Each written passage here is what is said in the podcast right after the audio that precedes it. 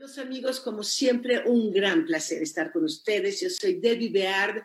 Agradezco a la American Society, a Larry Rubin y a todos ustedes por estar con nosotros. Y tengo un invitado muy especial, Richard Coelho, quien es el director general del Hilton en Malta, donde estuve hace muy pocas semanas. Y Richard ha sido nombrado gerente general de este cluster Hilton Malta a partir apenas de febrero de 2020 y al mismo tiempo del Hilton eh, Evian Le en Francia. Y son 30 años, Richard, de, experiencia tuya en, en, la industria hotelera. Eh, sé que has estado en el Hilton Barcelona, lo cual me parece genial, siendo catalán, aunque sea un 50% tuyo, y, varios puestos que también después de tu MBA, eh, ya gerente general en, en, Istambul, después en Francia, donde llegaste a ser el, el gerente general de área. Y esta, esta super experiencia que tienes, este conocimiento que tienes, seguramente ha llevado que el Hilton Malta sea lo que es hoy en día. Y sé que ha sido toda una experiencia nueva, especialmente en el momento que tomaste las riendas del Hilton. A mí me encantó, el hospedaje fue sensacional, te felicito. Y, cuéntanos ahora cómo está la situación. El Malta lo encontré bello, abierto al turismo como debe ser y, creo que así está. Bueno, muchísimas gracias, Debbie, por esta oportunidad un eh, placer poder hablar un poco sobre Malta, este destino y esta pequeña isla muy pequeñita en el Mediterráneo que es eh, muy acogedora. Eh, naturalmente, como bien dices, estamos viviendo unos momentos muy difíciles para la industria hotelera y para toda la industria del turismo y para todas las personas que trabajan alrededor de esta industria. Eh, Malta se encuentra todavía abierto al público y nuestro aeropuerto también está abierto, pero naturalmente sufrimos las restricciones de otros países e incluso las restricciones eh, impuestas por, nosotros mismos. Ahora eh, lo más importante es naturalmente mantener el virus bajo control, irlo reduciendo al máximo posible y hay algunas restricciones en cuanto a los bares, en cuanto a la vida, sobre todo nocturna, de ocio, pero aparte de esto, el país eh, está abierto, nuestro hotel está abierto. Ya en esto que llamamos la segunda ola del COVID, eh, ya incluso cuando pasamos la primera ola antes del verano, eh, siempre hemos querido mantener el hotel abierto. tenemos algunos clientes que están aquí todo el año, tenemos algunas suites, algunos apartamentos más grandes y siempre hemos querido también eh, pues mantener a estos clientes con nosotros y naturalmente también poder seguir dándoles eh, la bienvenida que siempre hemos dado, incluso cuando solo teníamos 10 habitaciones ocupadas. Eso me parece genial y además tu lema, volveremos más fuertes. Y, y, eso también depende, obviamente, de tu capacidad, pero del equipo, del, del, team que tienes, que es justamente los que van desarrollando y mostrando y son la cara al final del día del hotel. ¿Cómo has logrado hacer un, un, equipo tan bueno, que es la parte más importante en la hotelería? Porque importa el diseño, la arquitectura, pero el servicio más que nada. Exacto, yo creo, y esto se nota desde el primer día que uno llega aquí, tanto para trabajar como para el turismo Aquí me he encontrado un equipo con muchísimos años de experiencia y de ahí salió la idea también de aprovechar este periodo tan difícil para nuestro sector en eh, prepararse más bien para el futuro. Eh, yo creo que podemos hacer, hay dos alternativas. La primera es eh, sucumbir a un poco a todo lo que estamos viviendo, agachar la cabeza y decir, bueno, esperemos que pase. Y la otra es decir, bueno, ¿qué podemos hacer durante estos meses donde todo el talento, toda la experiencia está quizá en casa, está sentado en casa esperando, o está participando en el hotel, pero a, menor ritmo, ¿qué podemos hacer con todas estas personas para preparar el producto para mañana, para preparar el producto cuando volvamos a estar aquí? Y bien, en la primera ola salimos con eh, muchas ideas nuevas, eh, con menús nuevos para nuestros restaurantes, con ofertas nuevas para el verano, con nuevas eh, opciones de marketing. Y bien, ahora estamos trabajando la segunda ola, que será incluso con, con proyectos ya más importantes para el hotel, con eh, algunos cambios en nuestro, en nuestro producto. Y una vez más, la idea es eh, ganar ventaja competitiva, eh, aprovechar, como digo, el, gran equipo que tenemos y todo ese talento, en vez de dejarlo a la espera, pues moverlo como un árbol y que dé sus mejores frutos y la verdad es que nos ha ayudado a mantener también mucho la motivación, nos ha ayudado también a mantener la actividad y nos ha ayudado también a pensar que, bueno, que esperemos que estemos ya más hacia el final del túnel que estando completamente dentro. Yo creo que eso ha sido una buena iniciativa, espero. Seguramente estarnos reinventando de forma constante en la vida como personas y como empresarios y como hoteleros. Y para lo que nos están viendo, la larga y colorida historia de Malta se remonta a los albores de las civilizaciones humanas.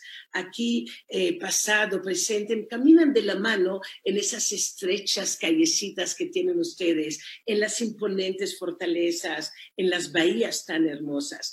Y, y parece realmente la isla de Malta sacada de una historia mítica. Se alzan megalitos, mazmoras medievales, torres medievales, capillas en todos los caminos. De hecho, la hemos recorrido completita.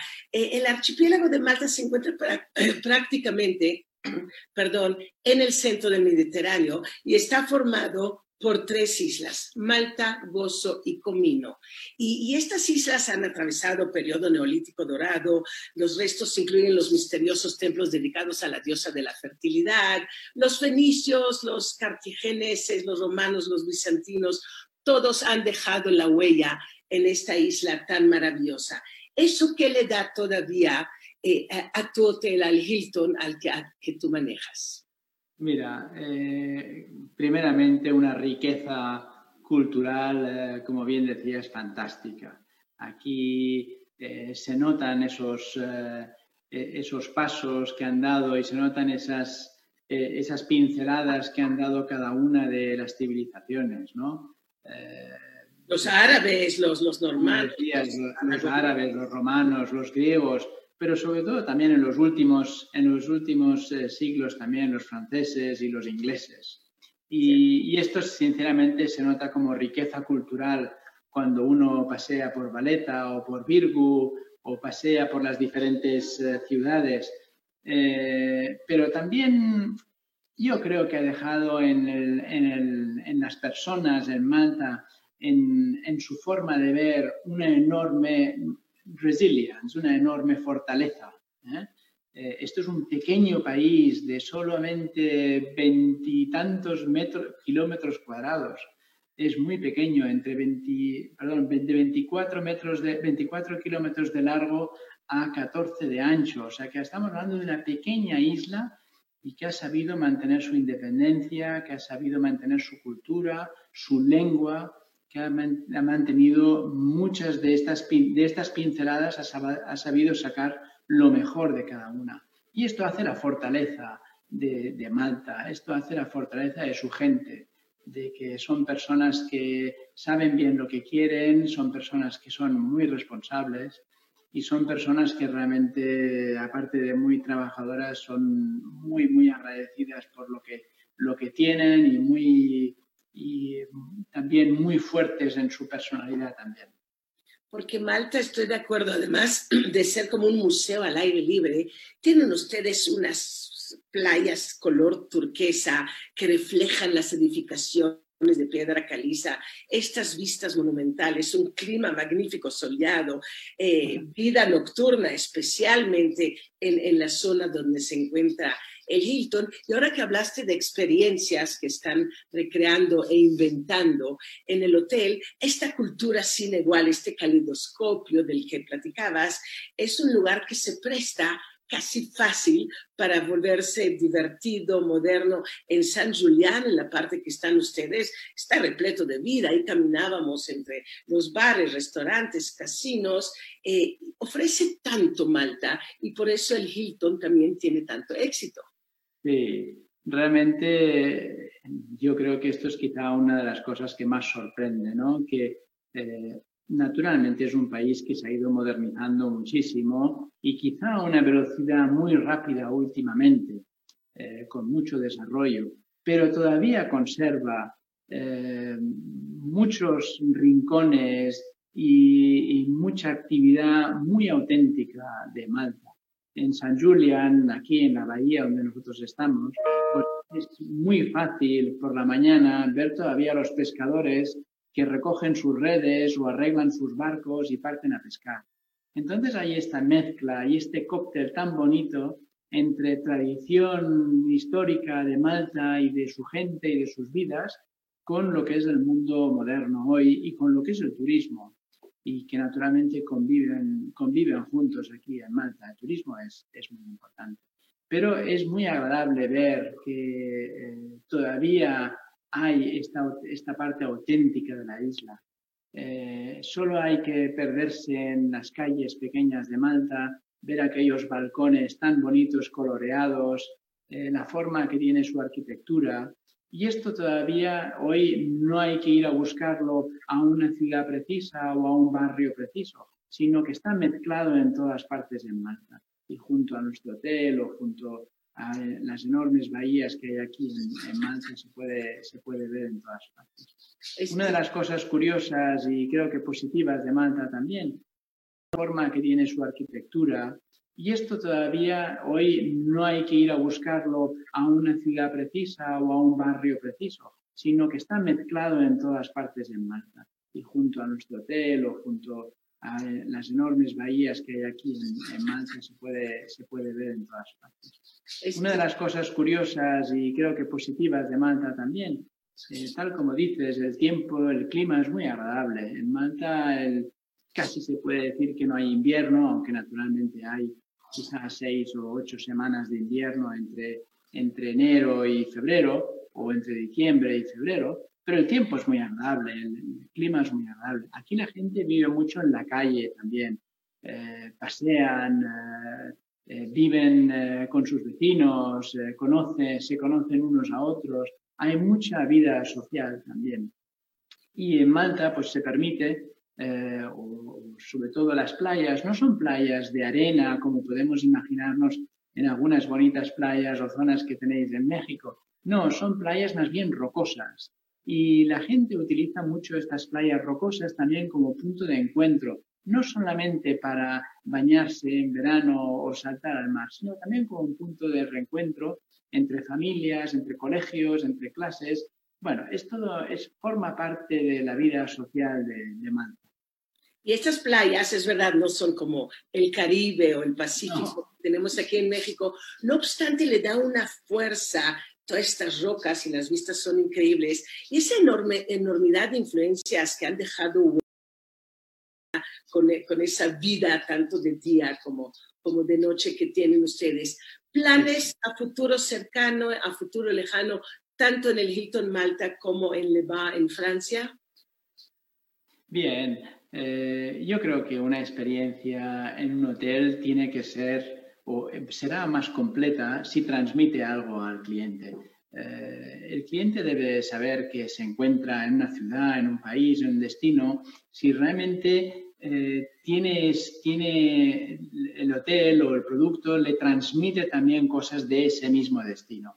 Aquí en el hotel en Malta, pues naturalmente intentamos que el cliente se lleve cuantos más recuerdos posibles en su maleta. Eh, la decoración de las habitaciones o el menú de nuestro restaurante o la, la, forma en cómo el hotel se diseñó, realmente intentamos que sea 100% auténtico maltés y mediterráneo. Eso quiere decir que realmente vamos a encontrar pequeños toques, pequeños recuerdos, tanto en las habitaciones como en nuestros menús, como en nuestro desayuno y en nuestra forma de hacer también, que son 100% auténticos malteses. La idea es que el cliente realmente se sienta en Malta, se sienta envuelto dentro de Malta y dentro de la cultura del, Mediterráneo. El hotel, eh, nuestro hotel Hilton en Malta tiene 413 habitaciones y ha sido un hotel que ha ido evolucionando durante los años. En su día en el año 2000 fue un hotel que se derribó completamente y se construyó otra vez sobre las mismas bases del hotel anterior. para ofrecer un producto más moderno y más, más envuelto en el tiempo de ahora, con salas de conferencias, tenemos un palacio de congresos también aquí en el hotel, pero siempre guardando el, el, espíritu mediterráneo y el espíritu de Malta. En el futuro, pues sí, claro, tenemos algunos planes, eh, sobre todo para nuestras suites, que queremos hacerlas un poco diferentes de lo que son ahora. Tenemos planes de, de un nuevo beach club eh, enfrente del mar. Eh, tenemos esta ubicación tan fantástica delante del, del agua, porque realmente el agua está delante nuestro y queremos todavía aprovechar un poco más este espacio y siempre con, con mucho cuidado con lo que es nuestro, nuestro espacio verde también y mantener todo lo que es eh, la ecología de nuestro espacio también. O sea que hay, hay planes de futuro y esperamos en los próximos años poder desarrollarlos. Tengo, como decías también, eh, Debbie, tengo un poco dos eh, sombreros. Este es mi sombrero maltés, eh, por una coincidencia con, con el propietario de, de, este establecimiento. También llevo un hotel que está basado en Francia, justo en la pequeña frontera con, con Suiza, en el bonito lago Lehmann. Eh, ahí estuve siete años como, como director y al mismo tiempo, como bien decías en la introducción, llevaba los otros hoteles franceses. Bien, pues por un, como digo, por una coincidencia sigo llevando este hotel, aunque sea a distancia. Tenemos un director allá. El Hilton Evian Levan es quizá un diamante dentro de la naturaleza de los Alpes franceses. Eh, un sitio completamente diferente. Ha sido un poco, es un poco un choque cultural cada vez que se, uno va desde Francia hasta Malta, pero yo creo que eso es lo que hace bonito este trabajo que tenemos, donde alrededor de los años pues hemos podido cambiar de país con, con la familia y hemos podido también eh, vivir otras culturas, aprender otros idiomas y permitirnos también de conocer otras sociedades completamente diferentes a lo que nosotros estábamos